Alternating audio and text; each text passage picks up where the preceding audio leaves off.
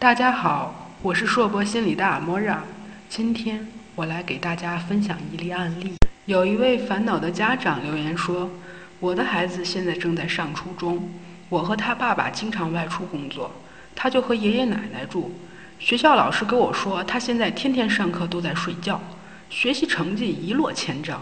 我听了很生气，回家把他打了一顿。结果他更加不爱去上学了。”这个孩子从小就什么事情都做不好，一天到晚就知道玩，不喜欢学习。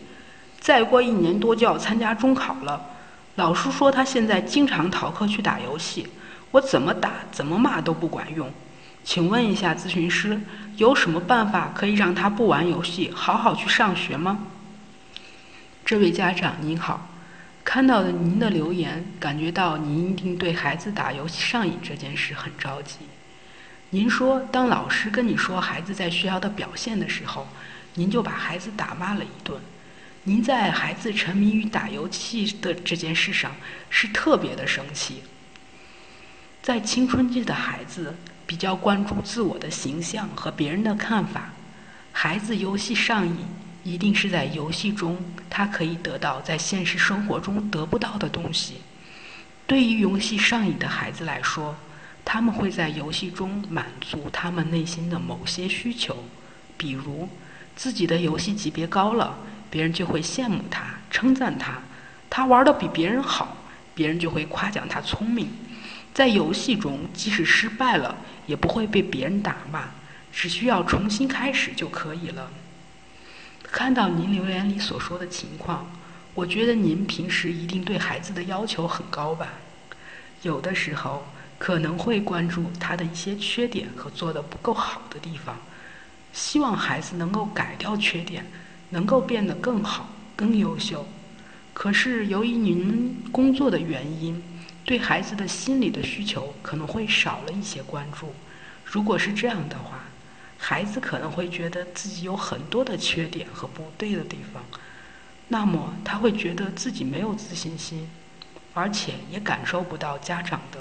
关注，他就会寻找能够给他带来自信的事情去做，比如打游戏。我们可以尝试着先去了解下孩子心理需求是什么。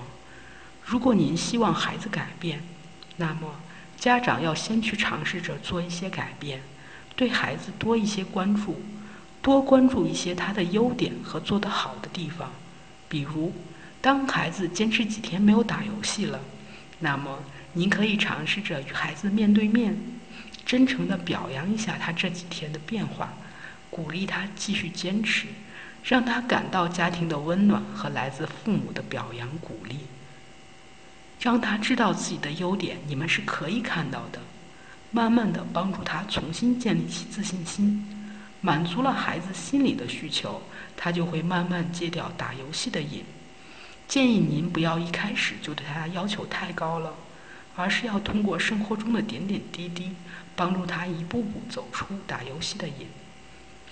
今天的分享就到这里，因文字咨询有限，无法全面了解情况，以上的回复仅供参考。如果你想了解更多的知识，请关注我们的公众号“硕博心理”。